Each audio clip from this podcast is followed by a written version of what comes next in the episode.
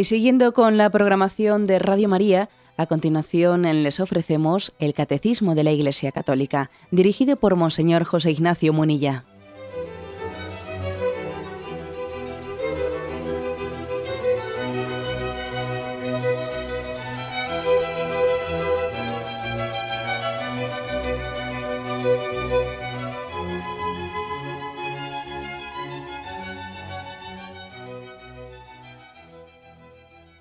Cordial saludo a todos los oyentes de Radio María. Un día más, con la gracia del Señor, proseguimos el comentario del Catecismo de nuestra Madre la Iglesia. Nos habíamos quedado en el apartado referente al mérito. ¿eh? Habíamos hablado ya de la gracia y estábamos hablando del mérito. Habíamos dedicado un primer programa al tema del mérito, comentando los puntos 2006 al 2008 y continuamos con este punto 2008 que habíamos dejado sin, sin concluir. Lo leo en, en primer lugar. El mérito del hombre ante Dios en la vida cristiana proviene de que Dios ha dispuesto libremente a asociar al hombre a la obra de su gracia. La acción paternal de Dios es lo primero, en cuanto que Él impulsa, y el libre obrar del hombre es lo segundo, en cuanto que éste colabora. De suerte que los méritos de las obras buenas deben atribuirse a la gracia de Dios en primer lugar y al fiel seguidamente. Por otra parte, el mérito del hombre recae también en Dios, pues sus buenas acciones proceden en Cristo de las gracias prevenientes y de los auxilios del Espíritu Santo. Bien, habíamos comentado algo de este punto, pero lo habíamos dejado sin concluir. ¿eh? Aquí estamos hablando un poco de la teología del mérito, ¿eh? de la teología del mérito. Y decíamos pues que el hombre ante Dios, en el sentido estricto de la palabra, pues no, no tiene mérito, ¿no? ¿Qué, mérito puede tener el hombre delante de Dios? Nosotros no tenemos derechos en cuanto a criaturas, ¿no? Delante de Dios. Bien, poníamos incluso el ejemplo fuerte, el ejemplo diciendo, vamos a ser un animal no tiene derechos delante del hombre. ¿eh? Derechos, no, no, es que los tenga. Otra cosa es que el hombre tiene el deber, el deber de tratar bien a los animales, ¿no? y no de una manera cruel. Es un deber tuyo para que tú procedas con dignidad, ¿no? Y, de alguna manera no obres indignamente con respecto a lo que tu propio ser racional debe de obrar. Pero no porque el animal tenga derechos, no, sino porque tú tienes el deber de comportarte dignamente. Dignamente. Y con la naturaleza, etcétera, ¿no? Con los seres inanimados también. No porque ellos tengan derechos, sino porque tú tienes el deber de actuar dignamente. Bueno, pues decíamos eso, ¿no? poniendo esa comparación de que tampoco el hombre tiene una especie de derechos delante de Dios. Otra cosa es que Dios en su amor, Dios nos, nos trata pues con un cariño y una delicadeza tremenda, ¿no? Pero no en base a unos derechos nuestros, sino como fruto y consecuencia de un amor de Dios, ¿no? Bueno. Eh, era un poco como poner las bases de la, de la teología del, del mérito la afirmación primera es la siguiente, ¿no? Que el mérito, ¿de dónde viene pues el mérito? Eso de que tenemos, el hombre tiene que merecer la salvación, ¿de dónde viene eso? Si decimos que el hombre no tiene derechos delante de Dios, por lo tanto no tenemos derecho a la vida eterna. El hombre tiene derecho a ir al cielo. ¿Cómo va a tener derecho a ir al cielo? El cielo es algo que supera totalmente nuestras expectativas derecho a ir al cielo, es, absurdo afirmar tal cosa. Bueno, pero sin embargo, en la teología del mérito, los católicos decimos ¿no? que el hombre debe de merecer la salvación. Entonces, ¿cómo decimos tal cosa? Porque claro, ¿cómo se conjuga eso de que el hombre no tiene derechos delante de Dios y al mismo tiempo tenemos que merecer la salvación? A ver, ¿cómo se conjuga eso? ¿Mm? La respuesta la da aquí el catecismo, ¿eh? cuando dice, Dios ha dispuesto libremente asociar al hombre a la obra de su gracia. Dios ha querido salvarnos con nuestra cooperación. No ha querido salvarnos desde fuera. ¿eh? No ha querido salvarnos desde fuera, como quien nos da, como quien da una moneda a alguien, pero sin hacerle partícipe de eso que está recibiendo. No, ha querido de una manera eso que se dice, ¿no? De que es mucho ¿Qué es más importante? ¿Darle, darle a alguien un pescado o darle una caña para que aprenda a pescar y pesque él mismo? Eso mismo, aplicándolo aquí también, a este aspecto. ¿Qué es más? ¿Hacer o hacer hacer? Evidentemente es mucho más hacer hacer. O sea, no únicamente darle a alguien una moneda, sino darle la capacidad de que él también la gane. Darle la capacidad de que él también, pues por ejemplo, aprenda un oficio y con ese oficio que yo le, enseño, él tenga la capacidad de ganarse la vida. Bueno, este ejemplo puede servir para hacernos entender de que Dios también ha querido asociar al hombre en la tarea de la salvación.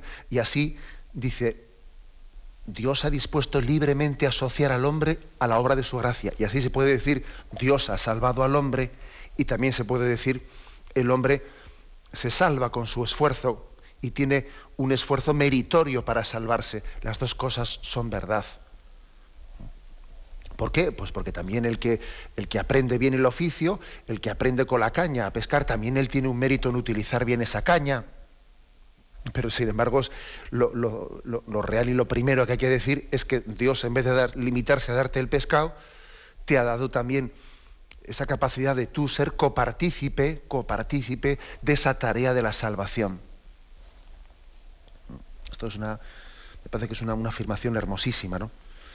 A mí hay una cosa que me recuerda mucho, eh, me recuerda muchísimo nuestra infancia. Yo creo que en alguna ocasión ya os lo he comentado. Pero qué hermoso era cuando íbamos a misa con nuestros padres y nuestros padres, pues al lado suyo, nos iban explicando las partes de la misa, etcétera, ¿no? Y llegaba el momento de, de pasar la bolsa, pasar el cepillo, como se llame, ¿no? Para entregar nuestra ofrenda. Y nuestro padre y nuestra madre nos daban una moneda para que nosotros la echásemos en la bolsa. Claro. Y uno dice, mm, ¿qué sentido tenía aquello? Vamos a ver, ¿quién, en realidad ese dinero de dónde venía? Pues de tu padre, si tú no tenías nada. Luego, lógicamente, era un don, lo, que, iba a la ofrenda, lo que iba a la bolsa o al cepillo, vamos a ser claros, eso, eso venía de tu padre. Pero tu padre o tu madre, con mucha sabiduría y con una pedagogía muy similar a la que utiliza Dios con nosotros, no echaba la moneda directamente en el cepillo, ¿sabes? Sino que primero nos la daba a nosotros. Y ahora él decía, que aprenda a echarla a él, que participe él también de, esa generosidad que yo quiero tener, ¿no? Que participe, que aprenda él a ser generoso y eso, y eso en el fondo es una pequeña imagen de lo que hace Dios con nosotros. Dios no se limita eh, a echar la, Él directamente la moneda, sino que quiere que seamos nosotros los que también nos hagamos copartícipes de esa generosidad y ese amor de Dios. ¿El niño tiene mérito en echar, en echar la, moneda a la bolsa? Sí, sí tiene mérito. La prueba es que algunos se la meten al bolsillo. Sí, sí, porque puede ser, ¿eh? que el niño así un poco espabilado mire para la izquierda a ver si su padre está despistado, se meta la moneda al bolsillo y luego cuando pasa el cipillo meta la mano ahí haciendo como si ha echado algo y no ha echado nada. Y aparezca ahí después. Es curioso. También a veces en las bolsas y en los cepillos suelen aparecer en botones y cosas como alguien que ha hecho como si echaba una moneda y echa otra cosa. ¿eh? Bueno, es que esta referencia que hago ¿no? a esa pedagogía que tenían nuestros padres con nosotros, de enseñarnos a dar, enseñarnos a entregarnos, es algo así como también lo que hace Dios con nosotros. Pero el hecho de que la moneda no sea nuestra, sino que sea de nuestro Padre, eso no quita que también nosotros tengamos un mérito en entregarla. Un mérito. Y en el fondo Dios te regala dos cosas. Dios te hace dos regalos en uno, como hacía el Padre. Te daba la moneda y te daba también la gracia de participar en el mérito suyo de ser generoso. Dos regalos en uno. Ahí tienes la moneda que vas a entregar y encima te doy la posibilidad de ser generoso y de ser meritorio en este acto que haces. En vez de que el mérito sea solamente del Padre, pues mira, también a ti te doy tener mérito al echar esa moneda a la bolsa. Te doy dos regalos por el precio de uno, como se dice, ¿no?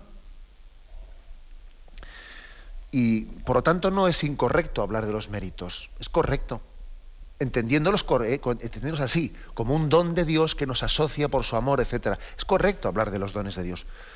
Por ejemplo, pues, eh, por ejemplo dice Mateo 10, 42, al que dé de beber a uno de estos mis pequeños, aunque solo sea un vaso de agua, no quedará sin recompensa. Bueno, claramente habla de un mérito que es recompensado. Luego no nos avergoncemos de ese, de ese lenguaje, de, del lenguaje del mérito y de la recompensa por el mérito, porque forma parte del lenguaje bíblico. ¿eh? Al que debe de beber a uno de estos pequeños, aunque solo sea un vaso de agua, no quedará sin recompensa por ello. No tenemos que avergonzarnos, pues, ¿no? de, de esa terminología, que es una terminología bíblica. Ahora bien, lo que ocurre es que para no sacarla de quicio, porque el mundo protestante, Lutero se rebeló mucho eh, contra esto de los méritos. Le pareció que esto era una, herejía católica. Eh, que, es eso de tener méritos delante de Dios y la salvación es gratuita. Y Lutero pues, mm, eh, se, rebeló, ¿no? Le pareció que los católicos estábamos haciendo un comercio de la salvación. Un comercio de tantos méritos a cambio de no sé qué, y que estábamos como trapicheando con las cosas de la salvación que son dones gratuitos, ¿no? Claro, y a, Lutero hay que decirle, no, no, vamos a ver, los católicos estamos llamados mm, a entender el mérito, entenderlo como un segundo regalo de Dios. Yo no es que me sienta con derechos delante de Dios, es que Dios por su bondad ha querido darme no solo la salvación, sino también la capacidad de ser yo, ser yo coautor, de alguna manera, ¿no? de esa salvación. Ha querido, darme también, ha querido asociarme a su salvación. Por eso hay textos bíblicos como este que he dicho, Mateo 10, 42, y bastantes más. ¿eh? Por ejemplo, eh, Mateo 19, eh, versículo 28, dice, mejor dicho, 29, y todo aquel que haya dejado casas, hermanos, hermanas, padre, hijos hacienda por mi nombre, recibirá el ciento por uno y heredará la vida eterna. ¿eh? Bueno, pues aquí está hablando, vamos a ser, a ser digamos, eh, lógicos, ¿no? Está hablando del mérito de los que han dejado casas, hermanos, hermanas, padre, madre, hijos, hacienda por mi nombre. Habla del mérito que tienen y que recibirán el ciento por uno y que heredarán la vida eterna. Bueno, o sea, que no nos avergoncemos del sentido, o sea, de la palabra mérito y de, esta especie de teología de la recompensa. No nos avergoncemos de ello, porque forma parte de los textos bíblicos, pero es importante entenderlo bien. Es importante entenderlo bien. No, entender nunca el mérito como algo en el que, en el que yo, me, yo me, me, pongo, me planto ante Dios como un tú a tú. Oye, dame esto que yo tengo derecho a. No, no. Sino entender como que Dios ha tenido la bondad como decía que ese padre le da la moneda al niño para que el niño sea generoso y la entregue, Dios ha tenido la bondad de darte la salvación haciéndote a ti también partícipe de su gracia, de esa gracia de merecer. De merecer. Bien, esta es la, afirmación principal, ¿no? Y por eso el, programa anterior eh, nos referíamos a la secuencia de Pentecostés, a esa oración, cuando dice, ¿no? Dale al esfuerzo su mérito. Eh, por tu bondad y tu gracia, dale al esfuerzo su mérito. Es un don de Dios, que nuestro esfuerzo no sea baldío, que no sea únicamente un sufrir y, sacrificarse y, y estarse esforzando baldíamente, ¿no? sino que Dios hace que, ese esfuerzo del hombre sea meritorio, ¿eh? nos dé la gracia de que esté integrado en el merecimiento de Jesucristo. Bien, explicaremos un poco más esto. Tenemos ahora un momento de reflexión.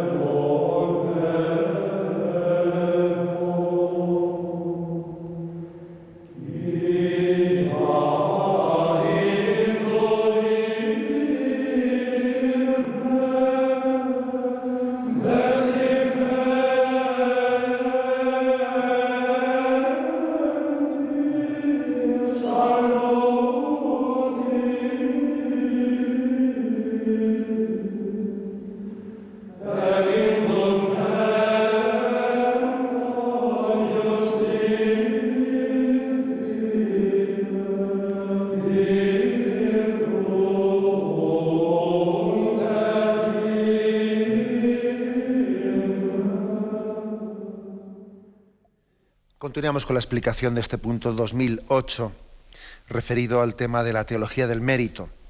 En la segunda parte de este punto 2008 dice, ¿no? La acción paternal de Dios es lo primero, en cuanto que Él impulsa, y el libre obrar del hombre es lo segundo, en cuanto que éste colabora. De suerte que los méritos de las obras buenas deben atribuirse a la gracia de Dios en primer lugar y al fiel seguidamente. Aquí la clave está en este punto en que se insiste en la iniciativa de Dios. ¿eh? Dios siempre lleva la iniciativa en toda, en toda obra buena.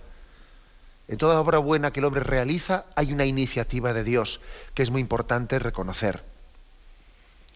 Dice, hay una acción paternal en la que Él impulsa, Él impulsa. Y el hombre tiene que dejarse mover libremente, colabora, siendo dócil ¿eh? al impulso de Dios. Hay una, hay una, pues una máxima que se, le suele atribuir a San Ignacio de Loyola, que a veces, mm, bueno, pues mm, por supuesto que, que, tiene una gran enseñanza, pero podría ser mal interpretada. ¿no? Me refiero a la siguiente. Esa famosa frase que dice, haz las cosas como si solo dependiesen de ti y luego espera y confía como si solo dependiesen de Dios. Una máxima atribuida a San Ignacio de Loyola, mm, bueno, pues que, que, por supuesto cuál es el sentido mm, verdadero, ¿eh? verdadero de, esta frase. Bueno, yo creo que ya lo, ya lo comprendemos. Haz las cosas como si solo dependiesen de ti. Y luego espera y confía como si solo dependiesen de Dios. Bueno, pues yo creo que la, eh, eh, el sentido verdadero de esta frase pues es lo que dice el refrán, a Dios rogando y con el mazo dando, ¿no? O sea, por una, parte, tú estás llamado a entregarte en alma y corazón y vida en las cosas que haces, ¿no? Y a no escudarte nunca en que pues en la confianza en Dios para no entregarte tú personalmente las cosas que haces, ¿no? Uno ah, podría, esto sería un, un riesgo de quietismo, ¿no? Como en una ocasión explicamos lo que era el quietismo sería un riesgo, un falso recurso a la confianza en Dios, el decir, bueno, Dios actuará y parece que yo me, escudo en eso para no hacer lo que tengo que hacer.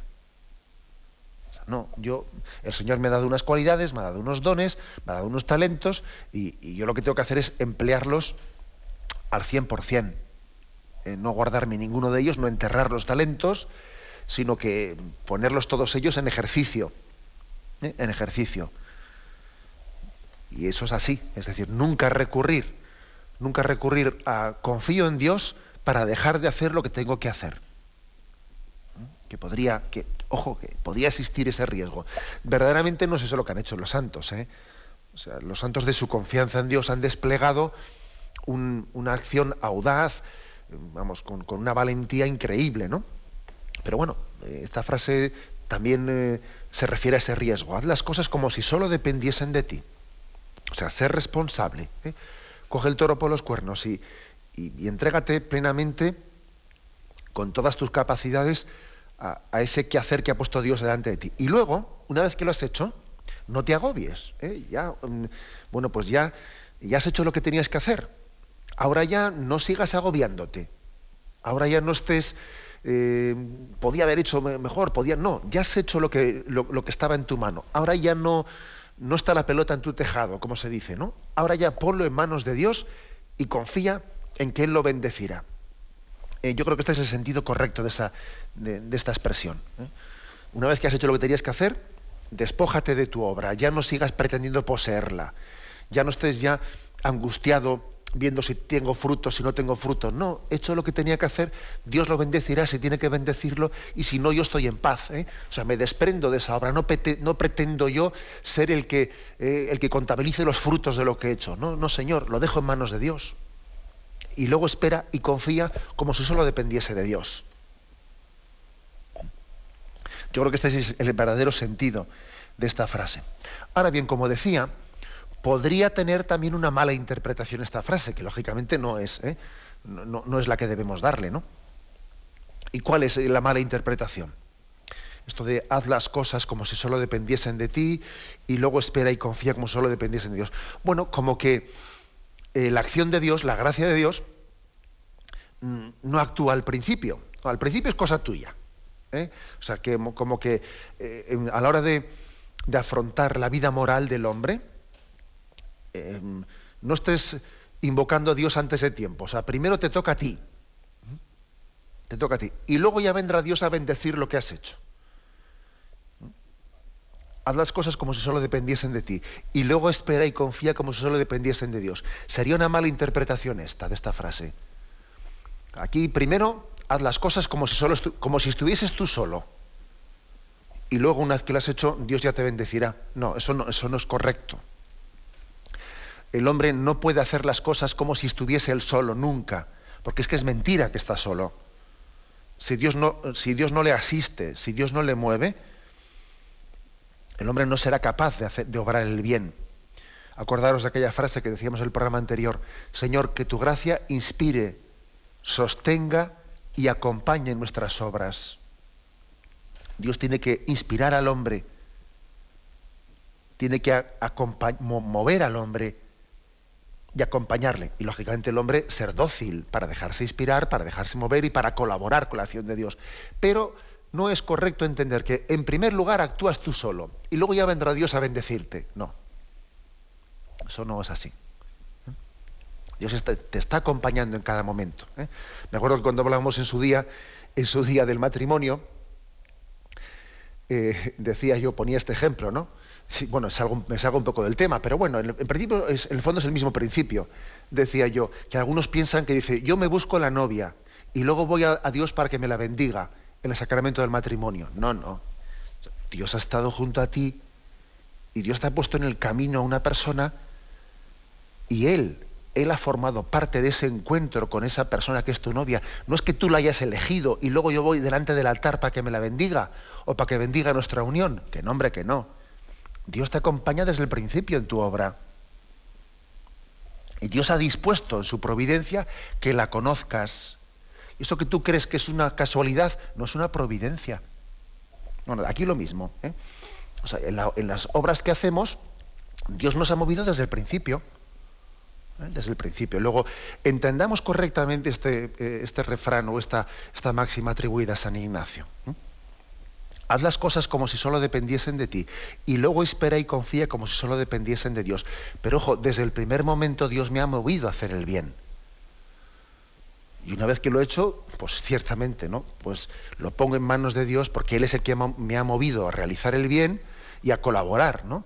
A colaborar con esa gracia que me mueve a hacer el bien y luego lo pongo en manos de Dios y no voy a estar angustiado por las, si las cosas salen de una manera o de otra porque, porque confío en su providencia y confío en que Él, aunque las cosas no salgan como yo ¿eh? hubiese deseado ¿eh? o hubiese programado, ¿no? bueno, pues eh, Él dirige los hilos de la historia y es capaz de conducirnos.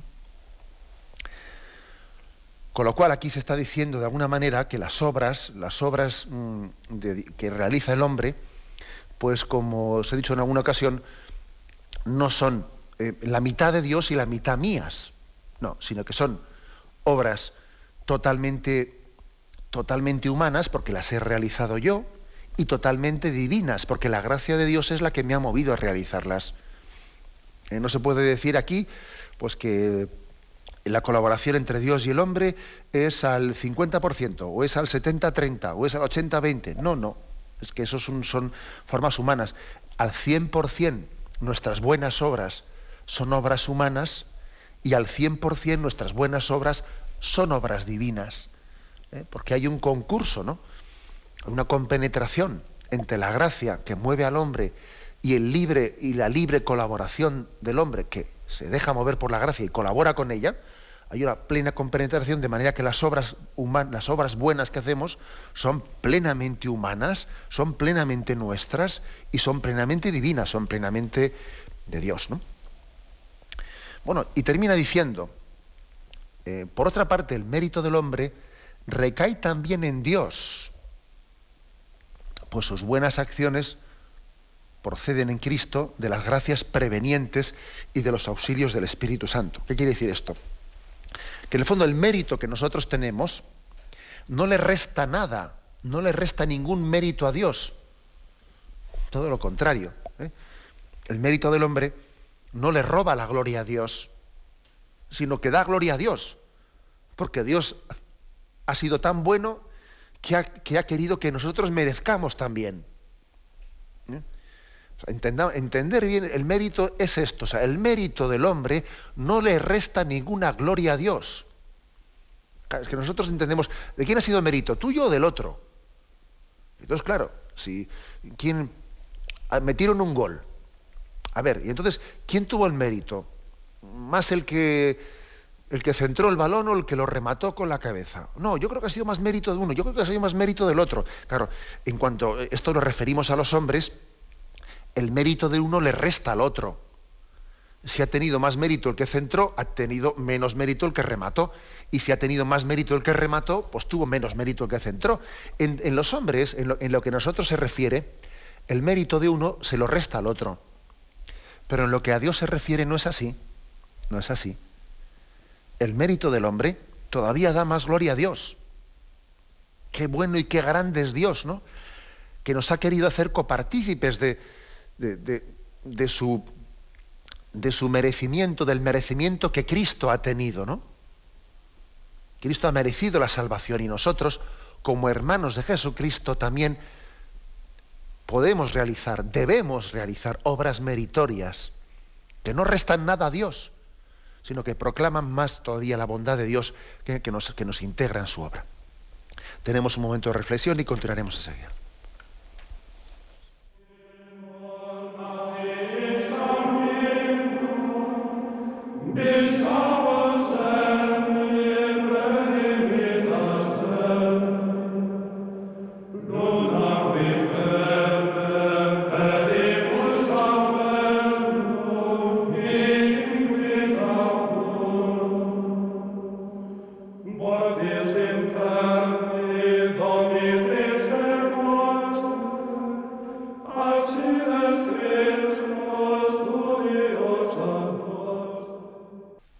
Pasamos al punto 2009 dentro de este capítulo, este apartado sobre el mérito en el que nos encontramos. El punto 2009 dice, la adopción filial, haciéndonos partícipes por la gracia de la, por la gracia de la naturaleza divina, puede conferirnos, según la justicia gratuita de Dios, un verdadero mérito. Se trata de un derecho por gracia, el pleno derecho del amor, que nos hace coherederos de Cristo y dignos de obtener la herencia prometida de la vida eterna. Los méritos de nuestras buenas obras son dones de la bondad divina. La gracia, aquí hay una cita de San Agustín, la gracia precedido ahora se da lo que es debido. Los méritos son dones de Dios. Bueno, pues eh, insistí aquí, insiste en que el mérito, el poder merecer, el poder merecer, el tener esa gracia, ¿no? Yo decía que Dios nos da dos cosas en una, decía antes. Nos da no solo la salvación, sino el haber sido también nosotros eh, partícipes de esa salvación, porque, porque la hemos merecido. Y uno dice, bueno, entonces Dios nos da dos dones. Eh, el ejemplo ese que ponía yo del Padre y del Hijo, te da la moneda, pero encima también te da la capacidad de, de merecer, de que seas tú también el que la eches en la bolsa. Bueno, pues eso viene de la adopción filial, de la adopción filial. Esa capacidad de merecer viene de la adopción filial. Porque recordáis que mm, en el programa anterior me parecía oportuno el que se contraponiese, contrapusiese, perdón, ¿no? Eh, ese texto de Lucas 17, versículo 7, donde, donde ahí se dice, ¿quién de vosotros tiene un siervo arando, pastoreando y cuando regresa del campo le dice, pasa el momento y ponte a la mesa. No le dirá más bien, prepárame algo para cenar y ciñete para servirme hasta que yo haya comido y después comerás y beberás tú. ¿Acaso tenéis que estar agradecido al siervo porque hizo lo que le fue mandado? Pues no, ¿no? De igual modo vosotros, cuando hayáis hecho lo que se os haya mandado, decid, siervos inútiles somos, hemos hecho lo que teníamos que hacer. Es decir, vamos a ver, un siervo, a un siervo eh, al que se le paga por una cosa, en principio, eh, en principio, bueno, pues eh, no, se, no se le puede decir que tiene mérito, mérito por haber hecho lo que tenía que hacer. Pero sin embargo hay una diferencia. Cuando uno no es siervo, sino que es hijo, sino que es hijo, se le da, de alguna manera, se le atribuye a sus obras un mérito especial, un mérito especial que no se le reconocían al, al siervo, porque al siervo se le suponía que para eso había sido contratado, ¿no? Y al fin y al cabo hacía eso a cambio de unas monedas. Pero como el hijo hace las cosas no por unas monedas, sino que las hace por amor, la relación del padre y el hijo es distinta a la que tiene el padre con el siervo.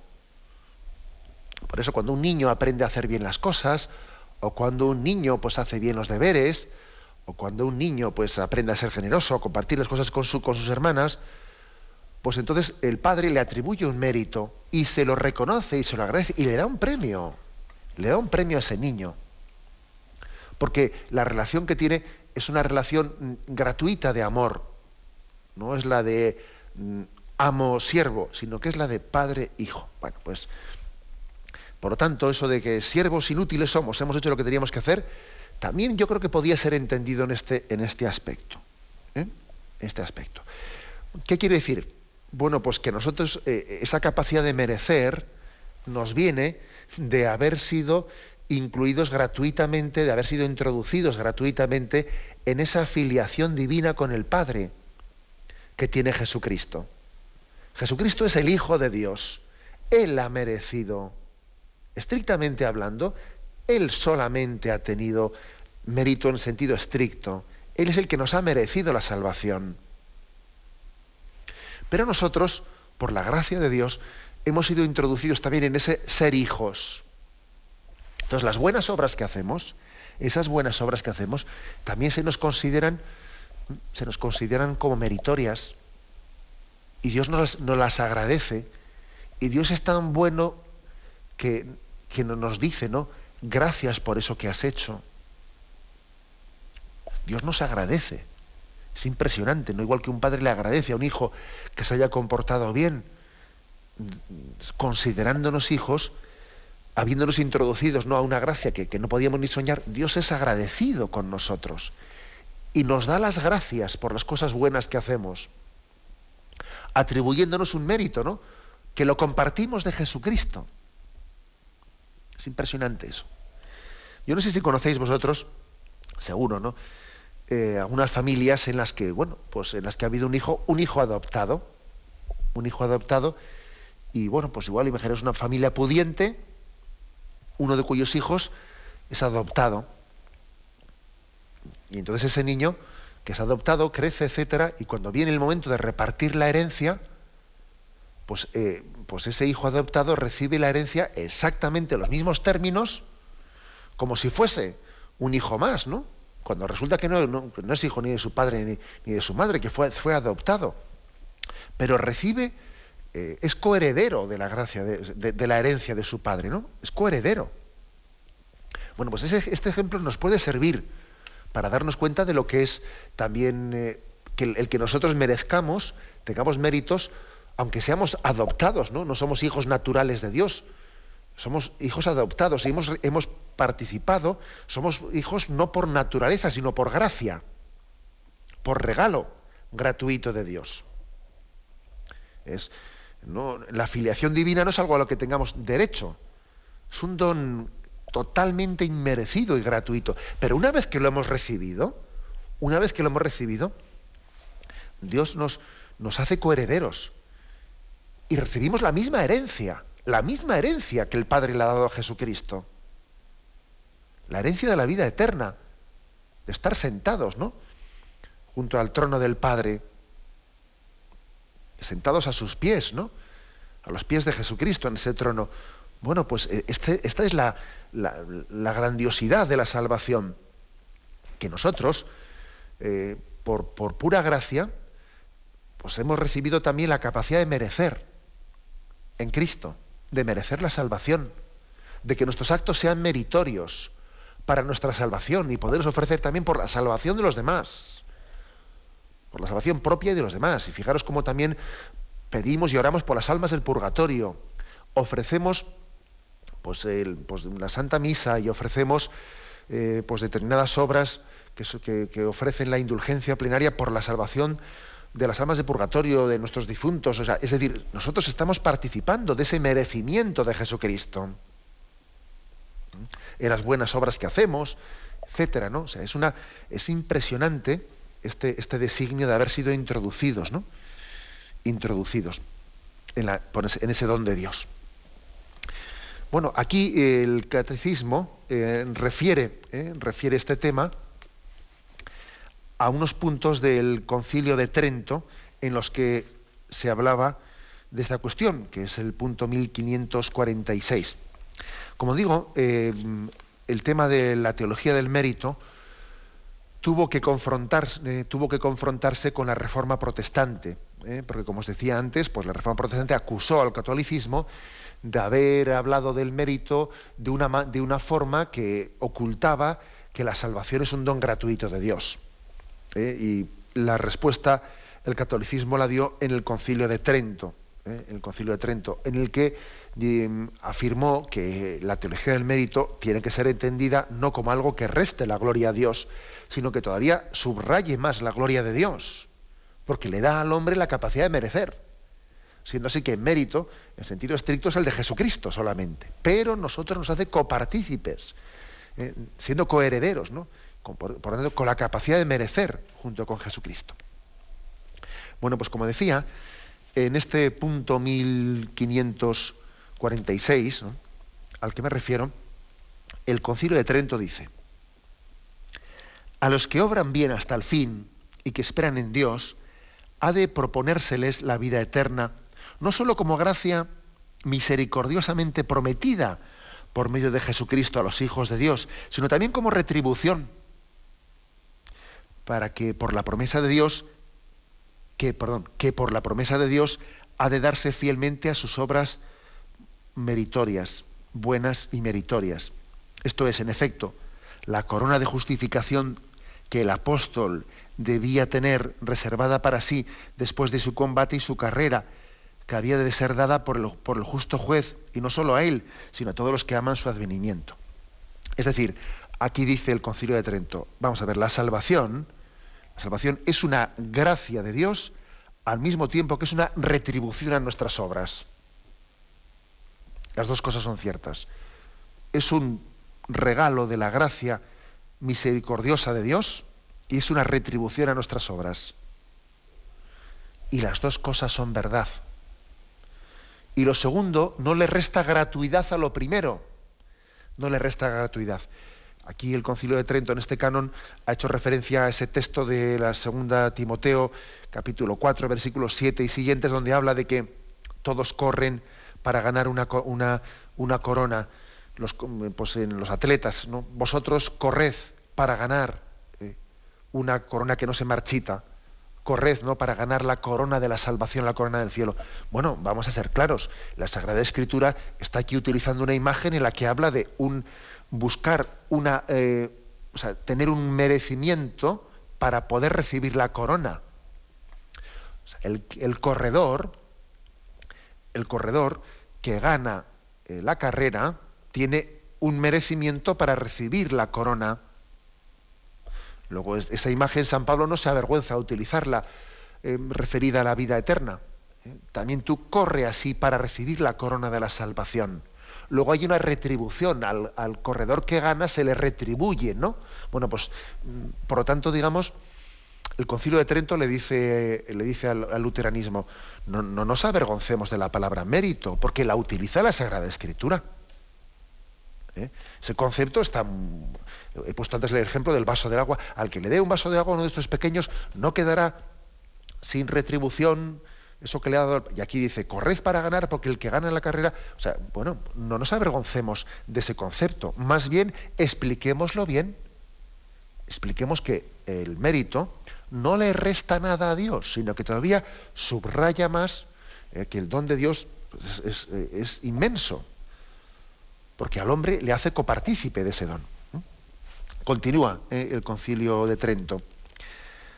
Porque como quiera que el mismo Cristo Jesús como cabeza sobre los miembros, constantemente comunica su virtud sobre los justificados mismos, virtud que antecede siempre las buenas obras, las acompaña y sigue, y sin la cual en modo alguno pudieran ser gratas a Dios ni meritorias, no debe creerse falta, falte nada más a los mismos justificados para que se considere que con aquellas obras que han sido hechas en Dios han satisfecho plenamente. Es decir, eh, vamos a ver si, si, no le quitamos nada a Dios, porque sabemos que es Dios el que nos ha movido a hacer buenas obras. ¿eh? Sabemos que eh, nosotros somos como la vid y los sarmientos, es, de la vid viene la savia para que los sarmientos puedan dar fruto. Un sarmiento no da fruto por sí solo sin unido a la vid. Y nosotros estamos unidos como miembros a la cabeza, que es Cristo. Por lo tanto, no le restamos nada a Cristo. Más bien lo que hacemos es manifestarlo ¿eh? delante de los hombres. Y termina este punto de, o este canon del concilio de Trento diciendo, así, ni se establece que nuestra propia justicia nos es propia, como si procediera de nosotros, ni se ignora o repudia la justicia de Dios ya que aquella justicia que se dice nuestra, porque de tenerla en nosotros nos justificamos, es también de Dios, porque nos es por Dios infundida por merecimiento de Cristo. Es decir, no, ya sabemos que esta santificación, esta justificación del hombre no es propia nuestra, sino que es recibida. Es recibida. Eh, por lo tanto, nuestro mérito no le resta nada a Dios porque sabemos que el don que tenemos lo hemos recibido. Claro, también en este ejemplo que he puesto antes del niño que echa la moneda del padre, sería absurdo que el niño echase esa moneda a la bolsa y se olvidase de ser agradecido al padre que es el que se la ha dado. Más todavía, que se ufanase, ¿eh?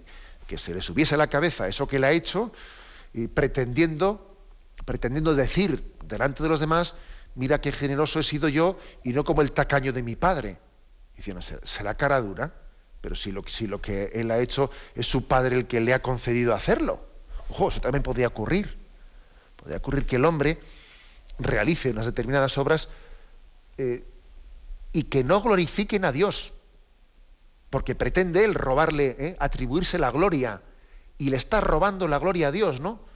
Por lo tanto, en las obras buenas que hacemos tenemos siempre que glorificar a Dios, incluso diciendo expresiones como estas, Dios me ha concedido la gracia de hacer esta obra buena, hablando en estos términos, que es bueno que utilicemos estos términos. No vaya a ser que el niño que ha echado esa moneda en la bolsa eh, se la acabe subiendo la cabeza y se olvide de que era su padre el que le ha dado la moneda y el que le ha educado para echarla qué bueno no, es, no sería ¿no? Que, introdujésemos en nuestro lenguaje, en nuestra sensibilidad, ¿no? en nuestra forma de percibir las cosas, pues estos términos, ¿no? Dios me ha concedido la gracia ¿no? de realizar esta obra. Bien, lo dejamos aquí. Me despido con la bendición de Dios Todopoderoso. Padre, Hijo y Espíritu Santo, descienda sobre vosotros. Alabado sea Jesucristo.